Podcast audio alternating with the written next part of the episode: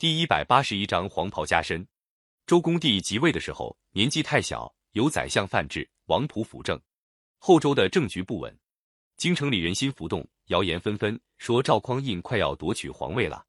赵匡胤本来是周世宗手下得力大将，跟随周世宗南征北战，立下不少战功。周世宗在世的时候，十分信任赵匡胤，派他做禁军统帅，官名叫殿前，都点检。禁军是后周一支最精锐的部队，世宗一死，军权落在赵匡胤手里。五代时期，武将夺取皇位的事情多得很，所以人们有这种猜测也是不足为奇的。公元九百六十年春节，后周朝廷正在举行朝见大礼的时候，忽然接到边境送来的紧急战报，说北汉国主和辽朝联合出兵攻打后周边境，大臣们慌作一团。后来由范质、王普做主，派赵匡胤带兵抵抗。赵匡胤接到出兵命令，立刻调兵遣将。过了两天，就带了大军从汴京出发。跟随他的还有他弟弟赵匡义和亲信谋士赵普。当天晚上，大军到了离开京城二十里的陈桥驿，赵匡胤命令将士就地扎营休息。兵士们倒头就呼呼睡看了，一些将领却聚集在一起，悄悄商量。有人说：“现在皇上年纪那么小，我们拼死拼活去打仗，将来有谁知道我们的功劳？”倒不如现在就拥护赵典简做皇帝吧。大伙听了都赞成这个意见，就推一名官员把这个意见先告诉赵匡胤和赵普。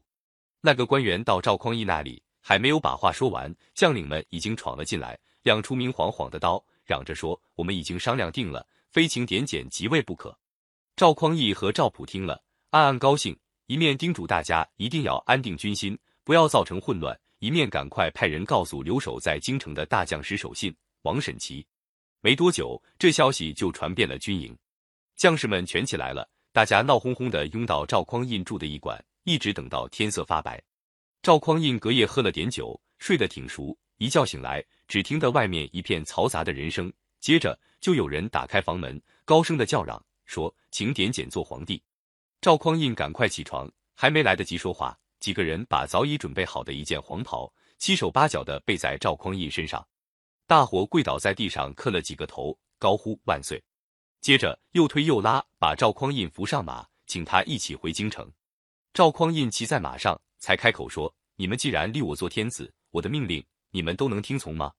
将士们齐声回答说：“自然听陛下命令。”赵匡胤就发布命令，到了京城以后，要保护好周朝太后和幼主，不许侵犯朝廷大臣，不准抢掠国家仓库。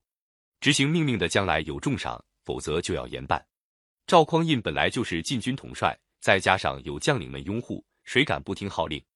将士们排好队伍开往京城，一路上军容整齐，秋毫无犯。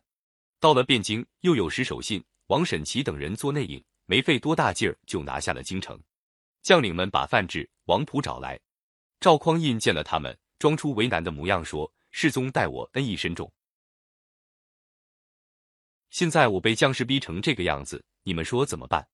范质等不知该怎么回答。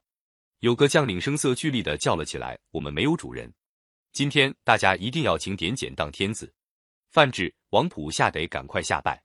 周公帝让了位，赵匡胤即位做了皇帝，国号叫宋，定都东京，历史上称为北宋。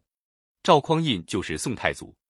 经过五十多年混战的五代时期宣告结束，宋太祖做了皇帝。他的母亲当然成了太后。